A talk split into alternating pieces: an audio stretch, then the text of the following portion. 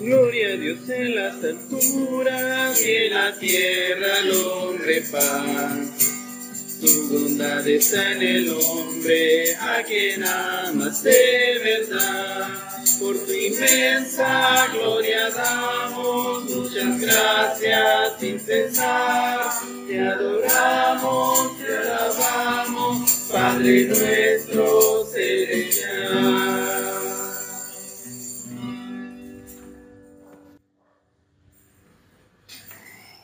Santo Evangelio de nuestro Señor Jesucristo según San Lucas. Gloria a ti, Cristo Señor.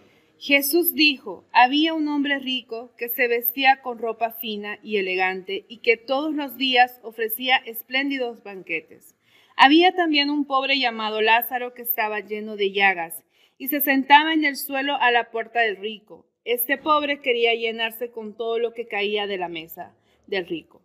Hasta los perros se acercaban a lamerle las llagas. Un día el pobre murió y los ángeles lo llevaron a sentarse a comer al lado de Abraham.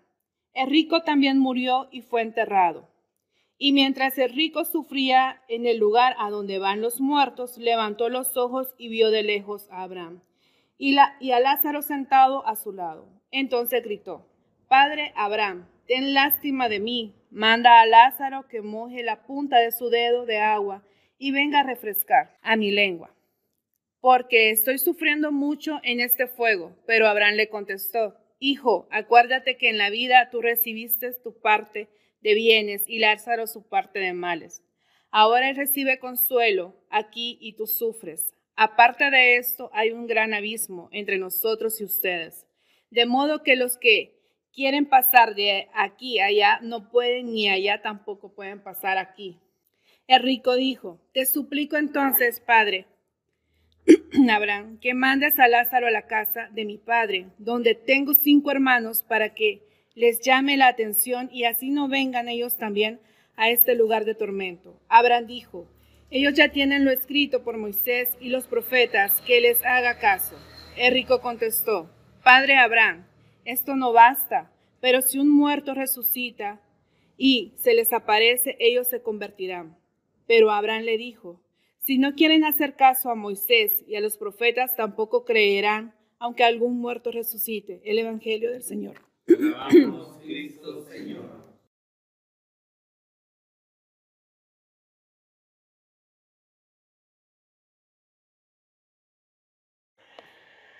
Eh, bueno, buenos días, Magdalitas. Vamos a reflexionar, a intentar reflexionar sobre las escrituras que hemos escuchado este día, que nos hablan eh, sobre las riquezas principalmente desde la lectura del profeta Amos. Y muchas veces podríamos pensar nosotros en esta comunidad que como no, no nos sentimos ricas, ¿verdad? Este, no somos millonarios entonces, estas lecturas no nos apelan y quizás siempre pensamos cuando hablamos de, de estas lecturas, cuando hablan de un rico y de un pobre, automáticamente nos ponemos del lado de los pobres, ¿verdad? Porque nos sentimos y somos clase trabajadora, ¿verdad? Y, siempre ponemos quizás eh, a los ricos, como diría Zapata, a los dueños de los medios de producción, ¿verdad? Entonces, vamos a ver si el Evangelio realmente nos está hablando de esto. Y generalmente tendemos nosotros a ver las condiciones económicas, eh, porque así el sistema nos ha educado y nos ha hecho ver las cosas, pero tenemos que tratar de avanzar en nuestra fe y en nuestra manera de escuchar el mensaje de Dios cuando leemos el Evangelio. Y quiero hacerles una pregunta para que pensemos, ¿verdad? Y yo veo a muchos, pensemos cómo estábamos cuando, cuando llegamos a la comunidad. ¿Cuál era nuestra condición? O si no, un poco más atrás, si, recientemente venimos a la comunidad, pensemos cómo estaba nuestra situación económica hace 5, 6, 7, 8 años atrás, ¿verdad? Y cómo es nuestra situación económica ahora. y haciendo esa comparación, yo no sé cuántos se pueden sentir eh, bendecidos, ¿verdad? ¿Cuántos pueden decir, el Señor me ha prosperado, ¿verdad? El Señor me ha dado bendiciones y, y estoy mejor que antes, ¿verdad? O realmente podemos, diríamos, no, ¿verdad? Hoy estoy pero peor que antes,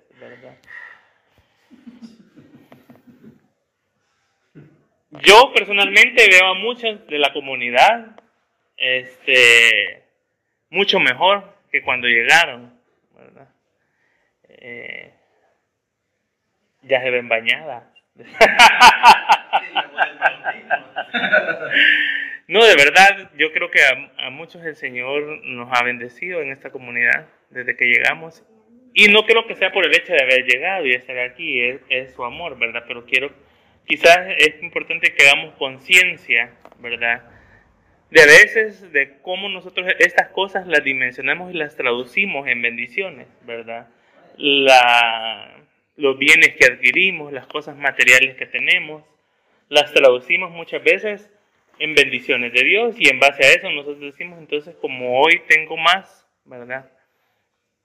Entonces hoy me siento más bendecido que antes, ¿verdad? Porque eh, hoy quizás tengo un empleo que antes no tenía, ¿verdad? O tengo un salario que antes no tenía, o tengo una propiedad que antes no tenía, ¿verdad? Y, eso nos hace pensar que entonces el Señor nos está bendiciendo y que estamos mejor. Y, y creo que sí está bien que veamos esas cosas como bendición del Señor, pero no quiere decir que el hecho de que cuando no las tenemos no seamos bendecidos o no seamos ricos.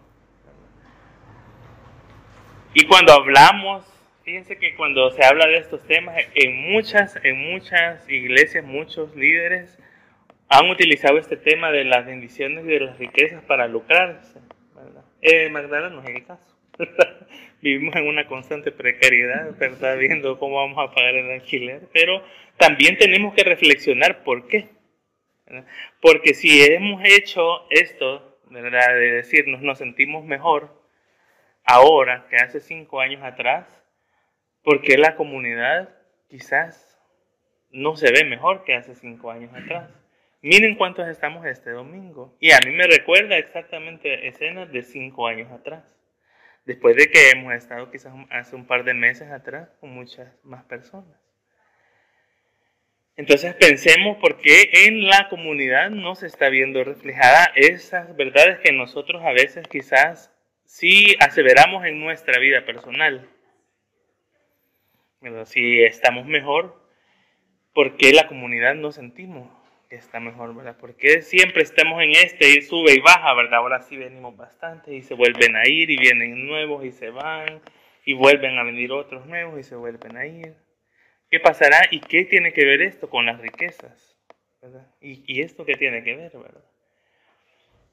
La lectura del profeta Amós inicia a diciéndole, hay de aquellos que viven en la comunidad, en la comodidad de Samaria, recostados en divanes, ¿verdad? Se olvidan de la realidad, ¿verdad? De, los demás. ¿Será que nuestra riqueza y nuestra comodidad es esta comunidad? Y, esa, y fíjense bien que tenemos que entender que lo malo no está en las riquezas, ni en los bienes, ni en tener cosas lo malo y a lo que nos llama la atención las escrituras es la actitud que nosotros tenemos cuando tenemos estas riquezas con nosotros.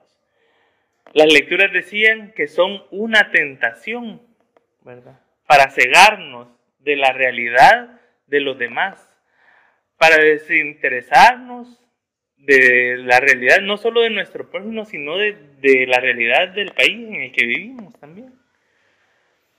Entonces, pensemos también cuáles son nuestras riquezas más allá de los bienes materiales. Nuestra salud emocional quizás puede ser una riqueza. Y fíjense que cuando el Señor, las lecturas nos están hablando de eso, de que el problema con esta, con las riquezas, y que son una tentación, de que es fácil que lleguen, que cuando llegan a nuestra vida querramos quedarnos con ellas. Y entonces empecemos a amar más las riquezas que a Dios. Cuando quizás no hemos entendido que las riquezas llegan a nuestra vida para que las compartamos. Es la oportunidad de ser generosos. Si las riquezas llegan a nuestra vida es porque la vida nos está dando la oportunidad de que seamos generosos. Porque no podemos ser generosos con lo que no tenemos. Entonces tenemos que ser generosos con lo que tenemos. No solo con los bienes materiales, sino también con nuestra comunidad, con nuestra salud emocional y con todas aquellas cosas que nosotros identifiquemos que son las riquezas en nuestra vida que nos llevan a estar en una comodidad que nos hace olvidarnos de la situación de los que están a nuestro alrededor. Y preguntémonos en nuestra comunidad cuáles son esos cojines que nos han hecho estar cómodos.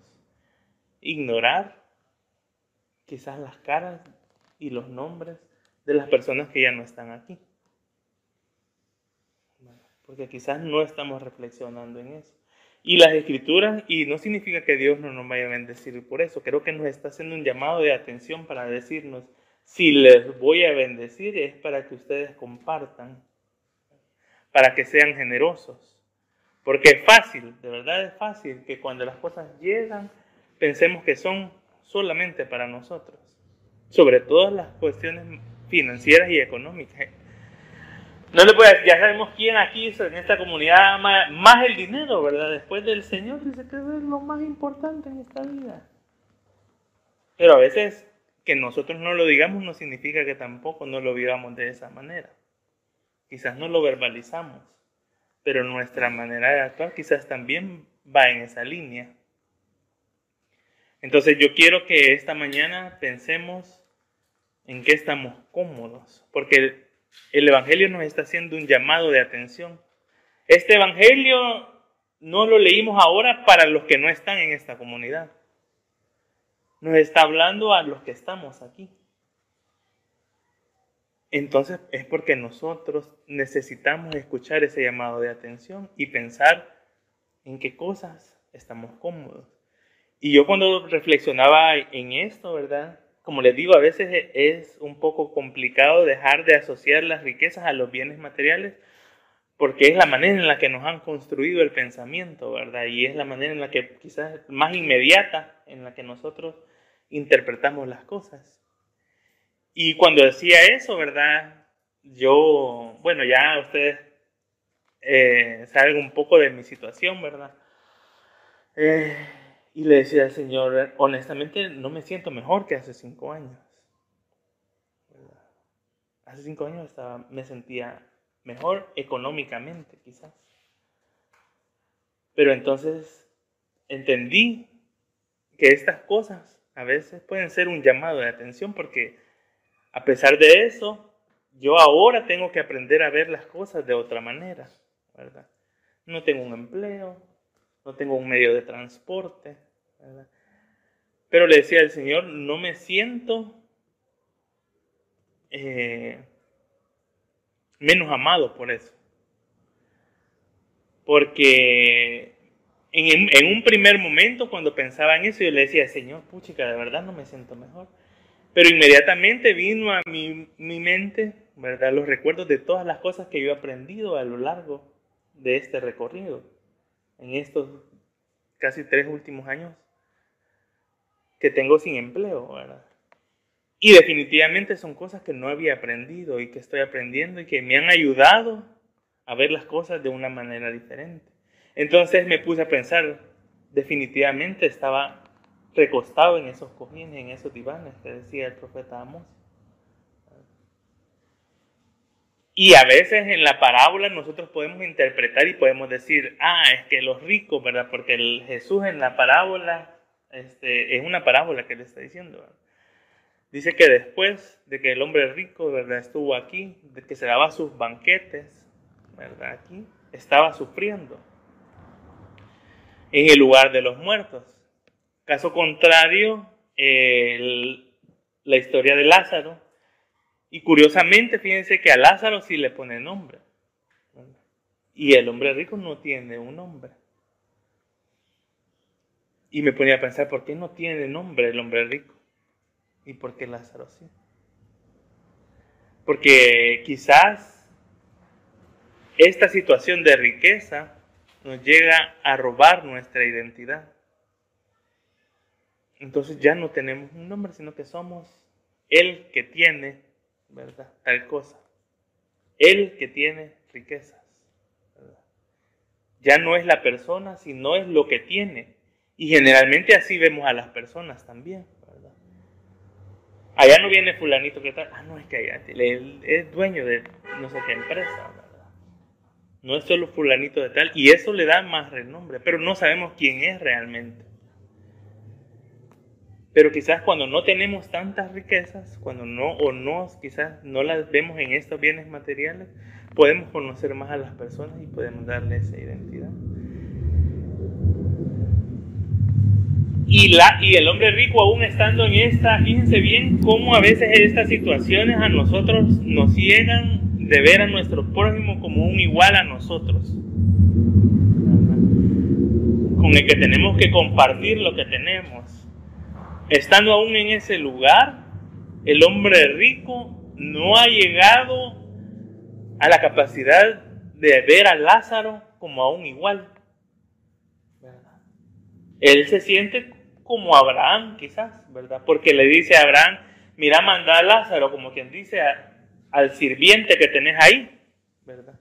Porque a veces aún estamos en este lugar y veamos esta, esta analogía de, del infierno quizás como esos momentos a veces en los que la vida quizás nos está haciendo sentir como si estuviéramos quizás en un infierno.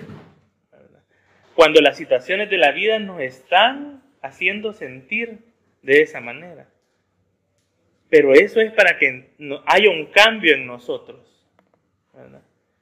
Y no vamos a salir quizás de ese lugar mientras no aprendamos la lección. Y el hombre rico estando en ese lugar todavía no ve a Lázaro como a un igual, sino que le dice a Abraham, mira, mandalo para que me refresque la boca, ¿verdad? Que Dios nos ayude a no llegar a la etapa en la que estaba el hombre rico. Pero para eso estamos aquí, para escuchar la advertencia que nos hacen las lecturas. Hay que nosotros no seamos conscientes de cuáles son esas riquezas que nos están haciendo estar en la comodidad de nuestros cojines. Y pensemos de verdad, ¿verdad? ¿Cuál es, qué, ¿En qué estoy como? Porque algo, algo está pasando. Es cierto que a las iglesias definitivamente les cuesta crecer. Pero pensemos por qué nos está costando crecer. En algo estamos cómodos. Y, es que si, nuestra vida está siendo fácil como cristianos, es porque estamos recostados en cojines. Si día a día nosotros no nos cuestionamos y no nos sentimos incómodos por las actitudes que tenemos que ver a causa de seguir a Cristo, entonces estamos recostados en los cojines del cristianismo en el que estamos viviendo. No es fácil ser cristiano. No es fácil tener una actitud de amor, ¿verdad? Siempre y constante, en la situación que sea que tengamos. A veces no es fácil compartir lo que tenemos tampoco. Aquí nos está diciendo una advertencia que cuando nosotros nos llenamos de riqueza es fácil caer en la tentación de no compartirlas y de usarlas para hacernos nuestro banquete, nosotras solas, sin compartir y sin preocuparnos. Nos hemos olvidado de verdad de la necesidad que hay allá afuera de que las personas escuchen el mensaje que compartimos cada domingo en esa comunidad. Salimos hace un par de meses a la marcha del Pride y vimos toda la cantidad de personas y hacíamos un análisis el siguiente domingo de dónde están esas personas. Y siguen sin venir. Y nosotros seguimos sin hacer nada para que la gente venga.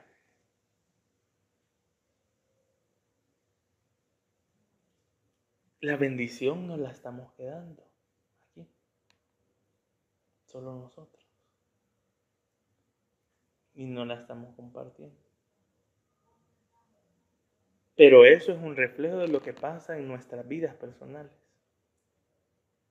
Eso no es algo que tenga que ver únicamente con el colectivo de la comunidad, sino también con la manera en la que nosotros nos estamos dirigiendo de manera personal. Porque aquí en la comunidad es el reflejo de cómo todos nosotros caminamos y vivimos. Porque no vamos a venir a hacer aquí cosas que no hacemos y como las que nos comportamos en nuestra, en nuestra vida personal. Definitivamente, estas lecturas no están hablándole a los ricos y a los medios de producción exclusivamente. Cuando estas personas tengan la oportunidad de escucharlas, van a sacar sus lecciones, pero es necesaria que las escuchemos como comunidad. Para que de verdad empecemos a reflexionar, y no solo a reflexionar, sino que de verdad comencemos a pasar a la acción. Porque si no vamos a terminar en el mismo lugar donde estaba el hombre rico y, nos vamos a, y vamos a dejar de ser la comunidad de Magdala para ser una iglesia más. Otra iglesia más. Entonces, creo que de verdad debemos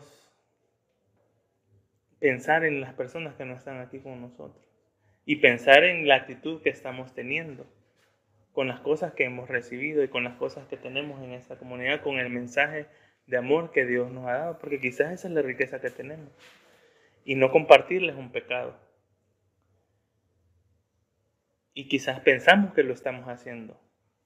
Pero si nos ponemos a analizar la realidad de nuestra comunidad, ¿qué respuesta nos podemos dar? De si realmente estamos compartiendo el mensaje del Evangelio. Y esto debe llevarnos a pensar en que no se trata de hablarle a la gente de la comunidad, sino del ejemplo que la gente está viendo en nuestra manera de vivir. Porque eso va a ser lo que más va a llamar la atención de la gente y la gente va a decir, yo quiero ir donde vos vas, porque sos diferente. La gente no va a venir aquí porque le hablemos de la comunidad, va a venir porque va a haber algo diferente en nuestra manera de ser, de vivir y de comportarnos. Nos hace falta generosidad para compartir con los demás no solo lo que tenemos materialmente, sino lo que también tenemos espiritualmente y emocionalmente. No estamos compartiéndolo, definitivamente. Hagamos cada uno ese análisis, ¿verdad? Y que el Espíritu Santo nos ayude, ¿verdad? A respondernos y a cambiar nuestra vida, porque eso nos va a llevar al siguiente nivel. Y eso va a cambiar nuestra vida y nuestra manera de percibir la realidad. Amén.